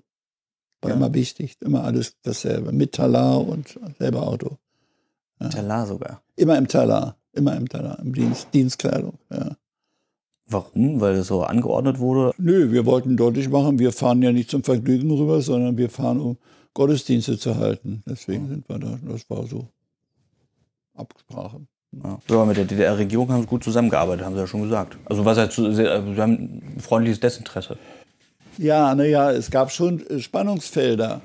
Also zum Beispiel Jugendarbeit äh, mhm. oder die Jugendweihe. Das war ein äh, hartes Brot. Also so, der Bischof ist einmal oder zweimal im Jahr selber auch gefahren zum Referenten für Kirchenfragen Und er hat dann immer gesagt, das ist so sein Bußgang. Ja, wenn er, wo, hat er immer seine Beschwerden mitgebracht und die haben auch ihre Beschwerden gehabt, sodass man sich da ausgetauscht hat und das konnte man dann auch manchmal beheben. Aber es war immer ein, ein Risiko. Referent für Kirchenfragen ist äh, so eine Art Staatssekretär gewesen Ja, bei ja. der DDR-Regierung. Ja, Staatssekretär für Kirchenfragen. Ah ja, okay. Gysi war zum Beispiel einer. Der Vater von dem jetzigen Gysi war einer der Kirchenfragen. Stimmt, das habe ich auch mal gelesen, ja. Ja, Waren Sie traurig, als Meißner nach Köln ging? ja, sehr. Ja? Da war ich sehr traurig, weil wir uns sehr gut verstanden haben. Das war, wir haben heute noch sehr guten Kontakt und rufen oft telefonisch an. War da dann auch so eine besondere Verbindung noch zwischen dem großen, mächtigen Bistum Köln und dem armen Ostbistum Berlin? Ja, nun muss man bedenken, ja, vielleicht kaum, also, also nur persönlich, also Hm. nicht als Bistum. Hm. Ähm, Der ging ja rüber und danach wurde ja gleich die Mauer, fiel Ja, ja, die Mauer weg, ja. Und wir waren, ich war zum ersten Mal in meinem Leben in Köln, das war noch vor der Maueröffnung, bekam ich auch eine Einreise zur, zum Einführungsgottesdienst. Und, Hm. na, also, oder eine Ausreise, so besser, ja, das weiß ich noch. Es war im Januar im Jahre 1989. Ja, Tatsache kurz vorher, ne? Aber Ja, und dann war ich Diözesanadministrator für das Bistum Berlin bis am 24. Juni 89 der Bischof Stacinski ernannt wurde. Der wurde dann aber erst, ich glaube, am 9. September zum Bischof geweiht. hätten Sie sich zu der Zeit denken können, dass da irgendwie ein halbes Jahr später, dass da plötzlich die Mauer auf ist und alle Nein, haben wir Probleme uns nie. gelöst? Haben wir nie geahnt. Das haben wir nicht geahnt. Das war wirklich eine Überraschung, dass sich das so, so löst, dieses ganze Problem. Wie haben Sie den 9. November 89 wahrgenommen?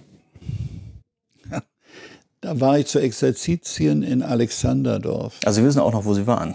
Ja, das weiß ich genau. Und habe das gar nicht gemerkt. Wir haben nur gewusst, dass dort immer so eine Institution nach der anderen in der DDR abgebaut wurde, weil es ja sehr viel Proteste und Demonstrationen kontra Regierung gab. Hm. Und äh, da waren Exerzitien in Alexanderdorf und wir haben in der Nacht geschlafen. Wir haben das nicht mitbekommen und haben dann i- erst am nächsten Morgen das erfahren, dass, der, dass die Mauer sich in der Nacht geöffnet hat. Und ich bin dann am selben Tag gleich nach Hause gefahren, weil der Bischof in Rom war, sich vorstellen beim Papst Johannes Paul Stetzinski. Wo war da zu Hause zu der Zeit? Ich wohnte, wohnte als Weihbischof im Marienstift am Michael-Kirchplatz, Berlin-Mitte, ja. am Engelbecken, in einem Haus der Marienschwestern. Und dort war immer die Wohnung des Weihbischofs. Da bin ich hingezogen, als ich Weihbischof wurde Hm. und mein Vorgänger gestorben war, der vorher dort wohnte. Und äh, dann habe ich also dort in, äh, gewohnt bis 1995. Und dann haben die Schwestern das Haus aufgegeben und der Caritas vermacht. Und dann musste ich da raus und habe dann eine Wohnung im Pfarrhaus von Heilige Familie bekommen. Und 89 nochmal, äh, 9. November, haben Sie sich dann am nächsten Morgen gefreut und erstmal eine Flasche Rotkäppchensekt aufgemacht? Wir haben uns gefreut. Rotkäppchensekt haben wir nicht aufgemacht, weil wir, ich musste zur Firmung nach, nach West-Berlin. Ach so. Ja, der Bischof, und zwar für den Bischof. Das war so ein Tag, wo ich alleine fahren durfte mit Genehmigung der Stadtsicherheit. Äh, in, da hatte ich also auch keinen Prälaten mit, da hatte ich nur äh, den Chauffeur des Bischofs Hm. und ich war selber alleine mit. Und dann sind wir Mittag losgefahren und sind in einen irrsinnigen Stau gekommen und waren um 18 Uhr erst in Reinickendorf. So lange hat das gedauert, war eine Katastrophe. Ja. Wie muss ich mir das vorstellen, wenn Sie, also Sie hatten ja offenbar geplant, zu dieser äh, Firmung zu fahren und Sie waren dann in Alexanderdorf. Alexanderdorf ist im Süden von Ja, Berlin. bin nach Berlin gefahren, habe im Ordinariat, Also quasi einmal au- außen rum, um dann über Ihren Grenzübergang zu gehen. nein, bin von Alexanderdorf in die Innenstadt gefahren nach Berlin, Ja. habe dort sondiert, was da eigentlich los ist ja. in Berlin. Da war die halbe Ordinariat war schon im Westen, hat sich alle, alle Leute strömten nach dem Westen, mhm. weil sie sagten, wir wissen nicht, wann wieder zugemacht wird. Das mhm. war ja alles risikoreich. Und dann habe ich mich gleich fertig gemacht, um nach West-Berlin zur Firmung zu fahren, also durch die Mitte von Berlin weiter nach Reinickendorf. Dort war meine die Firmung, der Klemke Straße in St. Marien war die Firmung. Mhm. Da sind wir gerade noch rechtzeitig um 18 Uhr angekommen, weil es so lange gedauert hat in dem Stau, die ganze Stadt stand Kopf. In der Zeit wurde ja, also ein bisschen früher wurde der äh, Papst Johannes Paul II. auch zum Papst ernannt. Ja. Er war ja Pole und konnte ja. vermutlich diese Ostblock-Probleme, nenne ich sie mal, besser verstehen als so ein westlicher Papst. Als Paul VI. Ja. ja. Haben Sie das gespürt, ganz konkret auf der Bistumsebene vor Ort? Dass da nun plötzlich so ein anderer Papst da war? Ja, das haben wir schon gespürt, ja, ja. Wir hatten eine ganz starke Beziehung, weil der uns ja auch schon besucht hatte. Hier in, äh, in Erfurt zumindest war der da. Ich weiß gar nicht, ich glaube, der war auch in, in, Erfurt, in, in Berlin auch schon auch gewesen. Äh, Aber noch als Bischof. Als Bischof von, von Krakau. Als Bischof von Krakau. Also Sie kannten den im Prinzip auch schon und wussten auch, was ich da so passiert? Ich persönlich kannte ihn nicht, nein. Aber hier in Berlin war er bekannt und besonders der Bischof Meißner kannte ihn, hatte ihn dort kennengelernt in Erfurt bei der Elisabeth-Wallfahrt. Ja. Da war er als Gast eingeladen gewesen. Und dann war ja, muss man auch noch wissen, kurz bevor er zum Papst gewählt wurde, war der Besuch, das muss ich, über, muss ich selber erst überlegen, weiß ich jetzt nicht so ganz genau, Besuch der polnischen Bischöfe nach in die Bundesrepublik. Ah ja. Und da kam er mit ah. als Bischof von Krakau. Ah. Äh, Wyszynski, Kardinal Wyszynski von Krakau. Mhm. Der kam dann auch mit und, und, und, die, und eine Delegation der polnischen Bischöfe. Und kurz danach ist er zum Papst gewählt worden. Mhm. Da starb nämlich Johannes Paul I., der nur 33 Tage im der Dienst kurze, war. ja. ja. Genau. Mhm. Und was haben Sie denn 1990 mit Ihrer Pektoral gemacht? Also da war die geteilte Stadt ja drauf. Ich habe neulich mal geguckt, ob Sie es auch in der Messe noch anhaben. Haben Sie nicht mehr an. Was haben Sie dann gemacht? Haben Sie es weggelegt, weggeschlossen, weggeworfen? Das liegt heute in der Domsakristei oder in der Museumssakristei von St. Hedwig. Und das war ja die Silhouette des geteilten Berlins. Mhm. Das habe ich dann abgelegt, weil deutlich gemacht werden sollte, jetzt ist das Bistum wieder ganz eins. Ja? Die, das Bistum ist nicht, hat nicht mehr eine Mauer dazwischen, wie das da aufgezeichnet war. Ja. Und hat mir der Bischof Meißner dann ein anderes Kreuz geschenkt, ein Holzkreuz mit dem Spandauer Kreuz. Das ist das älteste christliche Zeichen noch um die Jahrtausendwende, was wir hier gefunden haben. Das ist da eingraviert. Und die haben Sie auch immer noch um? Das habe ich heute noch, ja. Mhm. Naja, Sie hatten dann ja Probleme mit der Verwaltung. Sie hatten ja eine doppelte Verwaltung. Mhm. Stelle ich mir schwierig vor, das abzubauen. Ja, das war schwierig, weil, weil man reduzieren musste, man musste Stellen aufgeben und äh, haben wir natürlich dann manches zusammenlegen müssen und da steigten sich auch unterschiedliche äh, Gesichtspunkte vom Leben mit der Kirche zum Beispiel. Und da gab es dann auch erste Spannungen. Ja? Also menschlich, keine, keine dramatischen Sachen, aber man merkte, die sind, wir sind ein bisschen anders geworden. Mhm. Ja, das hat sich dann herausgestellt, da muss ich schon sagen. Ja, aber das war vorher gar nicht absehbar. Ja, da kann ich Folgendes erzählen. Da ist also, kommt also ein Mann aus dem Osten, der arbeitet mit Leuten aus dem Westberliner Teil, die unterhalten sich über irgendeinen Gottesdienst und da sagt der, na, äh, hab das gehört im Gottesdienst jetzt am Sonntag und da sagt der andere, na, da, da gehe ich doch gar nicht mehr hin. Ja. Und er sagt dann, kann doch wohl nicht wahr sein, wenn der hier arbeitet und der geht nicht jeden Sonntag in die Messe. Das, ja. das war für einen Ostberliner ein bisschen schwer zu verstehen. Oder ein Diakon erzählt mir, er redet mit seinem auszubildenden Pädagogen hm. über den Hirtenbrief, der am letzten Sonntag vorgelesen war. Und da sagt er, was für ein Hirtenbrief? Und da sagt er, na, ich habe den haben wir doch am Sonntag gehört. Und da sagt er, ich gehe doch nicht jeden Sonntag in die Kirche. Ja. Der kannte den Hirtenbrief gar nicht. Mhm. Das war dann für den aus dem Osten so ein kleiner Schock. Ja. Natürlich haben wir auch viele Leute, die nicht mehr in die Kirche gingen, Ja. aber nicht Leute, die so im inneren Bereich lebten. Ja, Also wirklich so ein, so ein kultureller Unterschied. ja, ja so hm, ein bisschen ja, Religions, Religionskultur sozusagen. Ja. Mhm. Also würden Sie sagen, Ihnen fiel es damals leicht, diese zwei Verwaltungen zusammenzubauen, weil ja da auch ein gehöriger Stellenabbau mit einherging. Dann später in den 90ern kam so diese Finanzkrise auf, so langsam.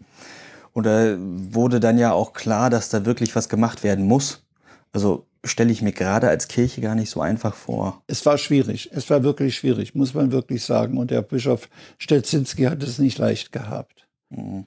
Äh, wir haben auch die Finanzkrise, um das mal zu sagen, bei der Finanzkrise im Osten vieles ehrenamtlich so gemacht. Sie bekamen die irgendwie ein klein, kleines Entgelt für diese oder jene Tätigkeit. Mhm. Dann haben die im Westen gesagt, nee, so könnt ihr das nicht machen. Ihr müsst denen eine Anstellung geben. Mhm. Äh, die müssen ja versichert sein und, und all die Sachen. Und das haben, die, haben wir dann auch gemacht. Äh, und dann stellt sich heraus, ja, das kostet aber dann viel mehr Geld, Ja. wenn die eine Anstellung haben. Ja, natürlich. Auf einmal hatten wir viel mehr Anstellungen äh, und wir haben ja früher das Geld zum großen Teil bekommen vom Westen. Das wurde umgerubelt, ja. Und 1 zu 4 oder weiß ich, der Kurs, die brachten also ein Viertel nur von dem Geld, was wir verbrauchten dann. Ja. Also umgerubelt, äh, nicht in Rubel, Von- sondern in DDR-Mark. von, ja, von Ost, von Westmark in In DDR-Mark. DDR-Mark. ja. Ja. Äh, Nein, aber, aber dadurch war da ist eben ein höherer finanzieller Aufwand entstanden, unter anderem. Da musste vieles renoviert werden. Die, die Pfarrhäuser hatten noch Kohleheizung, ja, und so, dass das Gasheizung war. Und es war ja vieles liegen geblieben. Ja. Und das kostete alles Geld. Ja. Und so ist äh, so eine äh, Krise da entstanden. Da ist vielleicht dann auch Ihre Aussage vom Anfang besser zu verstehen. Heute sind wir froh, dass wir in Treptow die Kirche nicht gekriegt haben. Ja, ja, ja, natürlich, weil wir ja die hätten gar nicht halten können. Die, wir haben ja eine Kirche in Liebfrauen Ja, und äh, eine noch weitere Kirche, die Unterhaltskosten sind ja viel zu hoch. ja, Und so viele Katholiken sind dann gar nicht mehr. Ja. Und der Gottesdienstbesuch ist natürlich auch massiv zurückgegangen. Ja. Als ich zum Priester geweiht wurde, gab es noch vielleicht so 40 Prozent der katholischen Christen, die zum Gottesdienst kamen am Sonntag. Heute sind das 10 Prozent. Ja, muss man sich mal vorstellen. Ja, so das ist das zurückgegangen. Machte sich der Priestermangel damals schon bemerkbar? Also den, den wir heute ja immer so als ganz äh, furchtbar und schlimm und prekär empfinden? Eigentlich nicht. Eigentlich ist das erst so richtig losgegangen nach der Wende. Also während der Teilung gab es noch genug Ja, Priestermaterial sozusagen? ja, ja. Sie müssen das, sehen Sie mal, das Priesterseminar in Erfurt war gut besucht, ja, war voll mit ungefähr so weit über 100 Ja, ja, Priesteramtskandidaten ist viel, ja. für die ganzen Bereiche der DDR. Ja, tr- also gerade also gerade wenn ich denke, in der DDR gibt es gar nicht so viele Katholiken mehr, das ist schon viel. Ja, das war, das war viel. Und, und es war ja, gab ja nur, das Priesterseminar war nur erlaubt für Leute, die Priester werden wollten, von der DDR-Regierung. Nicht wer Theologie studieren wollte. Und Ist das heute anders? das ist heute ganz anders. Heute ist eine theologische Fakultät Ja. und das sind fast alle, die nicht Priester werden wollen. Okay. Religionspädagogen, ja. Mhm, mhm, ja, klar. Pastoralreferenten. Das, die sind dort in, in Erfurt auch. Und aber äh, und die, und die Priesteramtskandidaten sind ja eine verschwindende Zahl. Ganz klein. Das Priesterseminar als Priesterseminar ist halb leer. Es gibt ja nun noch ein zweites Priesterseminar, was, äh, was haben Sie gesagt, 52 schon mal angedacht war, aber dann nach einem Tag wieder geschlossen werden musste. Biesdorf. Hilft das? Ja, das hilft. Also dieses Priesterseminar Redemptoris Mater von den Neokatechumenat, was Sie jetzt sicherlich meinen, Mhm, genau. das ist ja nicht in Biesdorf in dem Haus gewesen, was damals vorgesehen war, ja. sondern das liegt zufällig auf der gleichen Straße. Ach so, das ist nur ein Und- Zufall. Ja, oder ich kann sein, dass die da noch ein Stück vom Gebiet abbekommen haben, was einmal alles dazugehörte, aber nicht äh, das Haus. Und das andere Haus war lediglich ein Alten- und Pflegeheim. Und das ist von der Caritas dann übernommen worden und ist heute verkauft worden und ist überhaupt nicht mehr in kirchlichem Besitz so. das alte Priesterseminar, wo wir mal reinziehen wollten. Und auf dem Grundstück ganz am anderen äußersten Ende haben die dann ein eigenes Haus gebaut.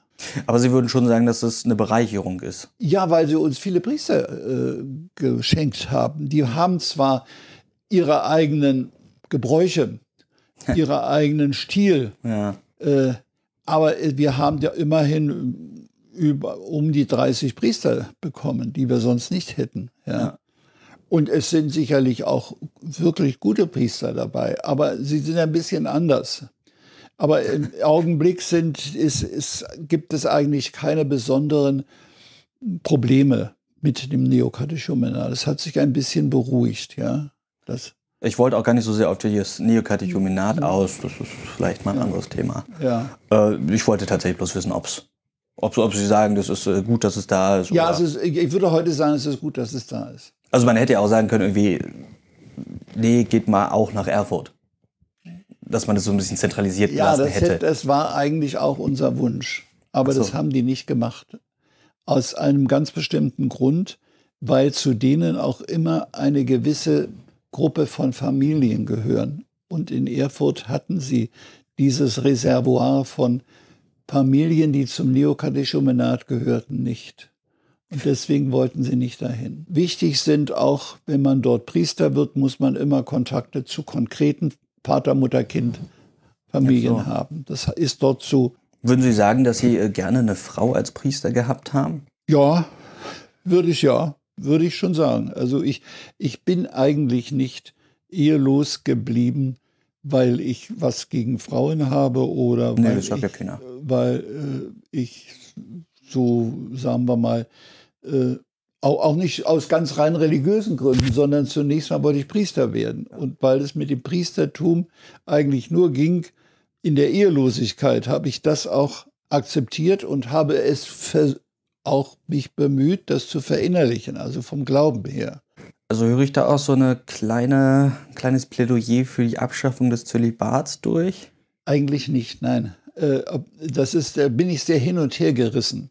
Hm. Ich bin auch überzeugt, dass es mehr Priester gäbe, wenn die, der Zölibat nicht wäre. Aber es gäbe auch neue Probleme, Hm. ganz sicher, die es auch geben würde.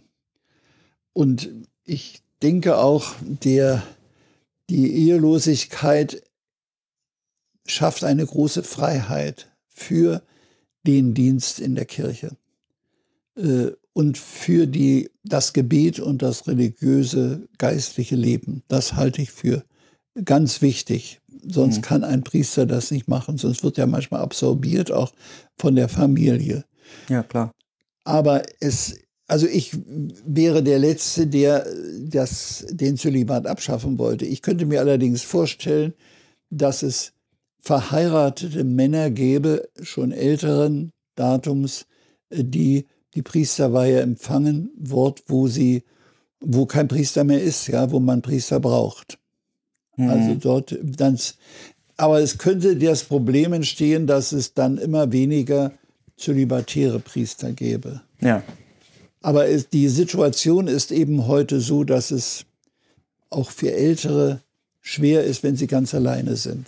Und äh, eigentlich ist der Zölibat entstanden aus den Mönchsgemeinschaften, aus einer Gemeinschaft, wo man äh, Brüder mit Brüdern lebt und Ja. nicht, wo man vereinsamt. Das ist natürlich auch ein Problem. Und ich habe erst neulich einen Priester besucht und habe, bin erschrocken, wie in welchem Zustand da seine Wohnung ist und sein Mhm. Zuhause. Die, die können auch ein bisschen vergammeln dabei. ja. eine Frau äh, ordnet ein bisschen, ja, und bringt definitiv.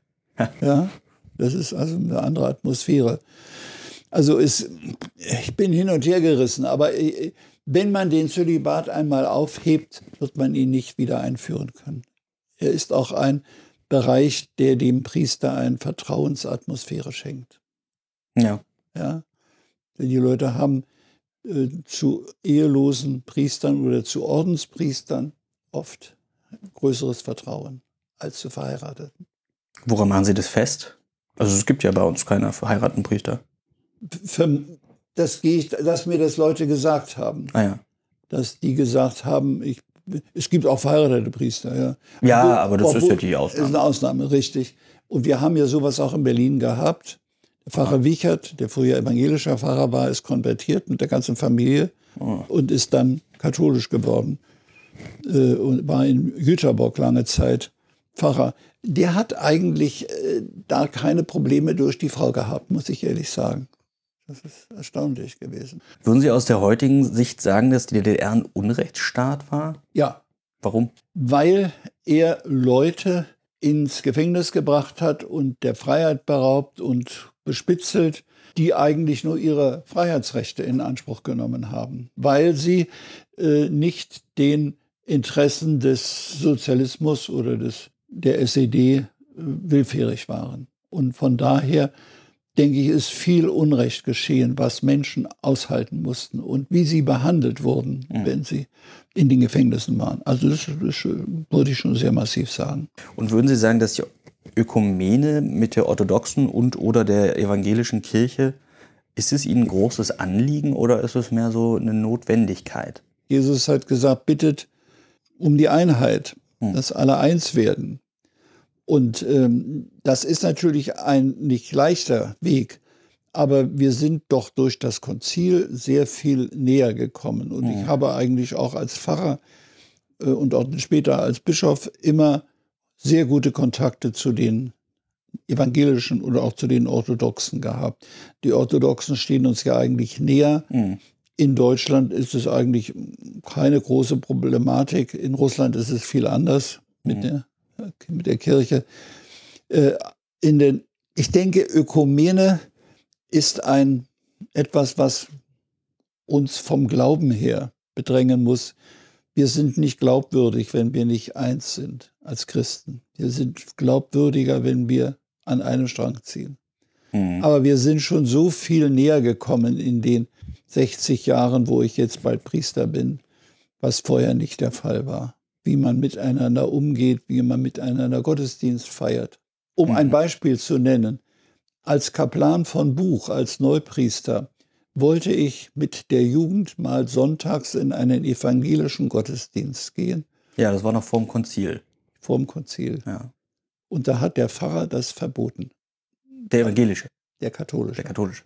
Das könnt ihr nicht machen. Wir wollten vorher zur katholischen Messe gehen, hatten wir alles vorgesehen und wollten dann nach der Messe in den evangelischen Gottesdienst gehen. Und der, mit dem ich mich sehr gut verstand, das ging nicht. Also wir durften ja nicht mal zusammen beten praktisch. So war das. Ja.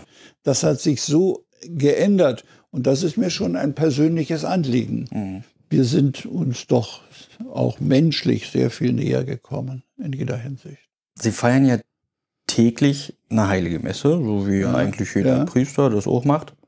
Und Sie haben aber so eine Besonderheit. Weil Sie in der Nähe des Josefsheims wohnen, feiern Sie jeden Morgen die Messe im Altenheim. Was bedeutet Ihnen denn diese tägliche Messe? Also Sie können ja auch sagen, ich bin jetzt emeritiert, mir ist egal. Man ist Priester für ein ganzes Leben. Ja. Auch wenn man emeritiert ist. Und für mich ist die Messe eigentlich der, der innerste Kontakt mit Christus und mit der Kirche. Und sie ist eigentlich die Konkretisierung der Erlösung. Die Erlös das Erlösungsopfer Christi wird konkret in einer bestimmten Situation mit bestimmten Menschen, die das annehmen und in die Welt tragen. Äh, wenn wir die Heilige Kommunion empfangen, sagt der Priester Leib Christi und der sagt Amen. Das heißt eigentlich, ich werde Leib Christi. Ich, durch mich wirkt Christus in dieser Welt. Mhm. Das ist eigentlich das, was dem Priester aufgetragen ist. dass er das Erlös die Erlösungstat Christi in die Welt rausträgt, zu den Menschen und mit seinem Leben. Und äh, diese, dieser Gottesdienst ist natürlich auch ein Angebot für die Menschen, die die heilige Messe äh, für ihr Leben brauchen, außerhalb der, des Priesters, also auch andere Menschen. Mhm. Und der Priester ist immer geweiht zum Dienst für die anderen, um mhm. denen den Weg zu zeigen oder, oder die, diesen Kontakt zu ermöglichen. Und darum, äh, besonders für die Ordensschwestern, die es dort noch gibt, in dem ja. Kappelallee, ja. Josefsheim, ja, würde ich sagen, ist das also von mir persönlich, aber auch in dem, von dem Auftrag, den jeder Priester hat, dass wir dafür sorgen. Ich kann auch tatsächlich immer bloß empfehlen, sich das durchaus mal anzutun, morgens um halb acht dahin zu gehen, weil da gibt es was äh, ziemlich Niedliches. Nämlich jeden Morgen werden dort die älteren Bewohner des Heims von den Schwestern zum Teil hingebracht und dann reihen sich dort dann die Rollatoren an der Wand auf. Und am Ende werden sie wieder wie von so einem Parkplatz weggeräumt. Richtig. Heute ganz immer am Montag ist es immer um 10. Ach so. Montag ist der einzige Tag, der die halb acht Uhr Zeit durchbricht. Mhm. Und da äh, kommen etwas mehr, weil es auch für das Personal nicht leicht ist, so früh alle flott zu machen. Ja, ja verstehe. Und es sind also heute wesentlich mehr gewesen als sonst um halb acht.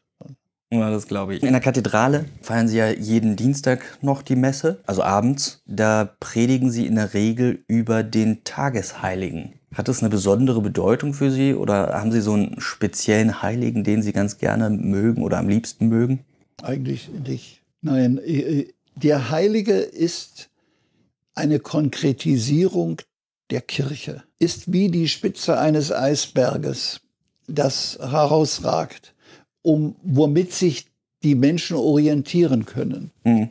Und äh, ich sehe in den Heiligen eigentlich immer konkrete Kirche, die für uns maßgeblich ist, wie wir Kirche leben sollen. Und von daher ist es auch ganz interessant, mal was zu erfahren, wie die, unter welchen Umständen die gelebt haben und wie die das realisiert haben, das ja. Evangelium. Ja. Würden Sie sagen, dass es einen Schlüsselmoment in Ihrem Leben gibt, wo alles irgendwie so zusammenkommt und ja, sich irgendwie das Leben an einem Punkt konzentriert? Muss ich erst mal nachdenken, vielleicht als ich Weihbischof wurde. Vielleicht war das so ein Schlüsselpunkt, womit hatte ich ja nie gerechnet, dass ich das werde. Mhm. Und hm, da hat sich also manches neu geordnet und ich habe viele Menschen kennengelernt. Es hat sich manches erweitert, auch im Umkreis, im Gesichtsfeld mhm. und in der Beurteilung von Situationen. Ja. Viele Kontakte neu geschaffen. Das, denke ich, ist eigentlich äh, ein Schlüsselzeitpunkt gewesen. Vor 35 Jahren ist das jetzt her. Ja. ja. Hm. Lange Zeit. Lange Zeit, ja. Gut. Und dann haben Sie 2009 endgültig aufgehört, ne? Ja, äh, endgültig ist auch vielleicht nicht ganz richtig, aber äh, also äh, offizielle Verantwortung habe ich dann nicht mehr gehabt, bin dann, weil ich einen Nachfolger bekommen habe als Weihbischof, ja. Matthias Heinrich. Ja. Und da bin ich dann immer nur auf Abruf. Also wenn einer gebraucht wird, wenn viele Termine übereinander kommen, dass man mich bittet, das oder jenes zu machen. Jetzt habe ich zum Beispiel die Beerdigung auch von dem Pfarrer Gräfe aus Buch, dem auch in mhm. Ruhestand war, weil die beiden anderen unterwegs sind an dem Tag. Also sowas gibt es dann schon, ja, dass ich da mithelfe. Das bedeutet ja aber auch, dass ein Viertel ihrer Zeit als Weihbischof äh, verbringen sie quasi im Ruhestand schon. Ja. Hat das was verändert, außer dass man vielleicht mehr Zeit hat? Ja. Es hat äh, vielleicht verändert. Mein Blutdruck ist etwas geringer geworden, ja, weil ich nicht mehr unter Druck stand. Das muss ich schon sagen. Äh, es war eine Umstellung, ist mir nicht leicht gefallen, ja. äh, weil ich äh, manche Kontakte nicht mehr hatte. So, aber äh, insgesamt habe ich mich eigentlich in diese Situation gut, gut hineingelebt. Da habe ich keine großen Probleme, weil ich ja auch mit vielen noch Kontakt behalten habe. Mhm. Die nicht mehr mit Bischöfen, aber mit den Priestern. Dann haben Sie jetzt den Moment für die berühmten letzten Worte. ja, ich kann nur sagen, dass ich dankbar bin, dass ich immer gute Mitbrüder gefunden habe, die mich begleitet haben. Das muss ich schon sagen. Und ich bin dankbar auch, dass ich äh, immer die Möglichkeit hatte und so lange bis in dieses Lebensalter, wo ich die Heilige Messe feiern kann. Mhm. Das ist ein großes Geschenk, dass ich dort in, Josef, in der Nähe des Josefsheims bin. Wenn das zur Haut nicht wäre, wäre das viel schwieriger. Ja. Ja. Muss man sich dann immer suchen und wo ist gerade was frei oder wie. Also dafür bin ich auch dankbar, für die Heilige Messe und für die Wegbegleiter. Weihbischof Wolfgang Weider ist ein dankbarer Mensch, vom fast vergessenen Jungpriester zum sehr beachteten und geschätzten Weihbischof hier in Berlin. Vielen Dank, Herr Weider, Bitte. und bis zum nächsten Mal. Tschüss. Danke.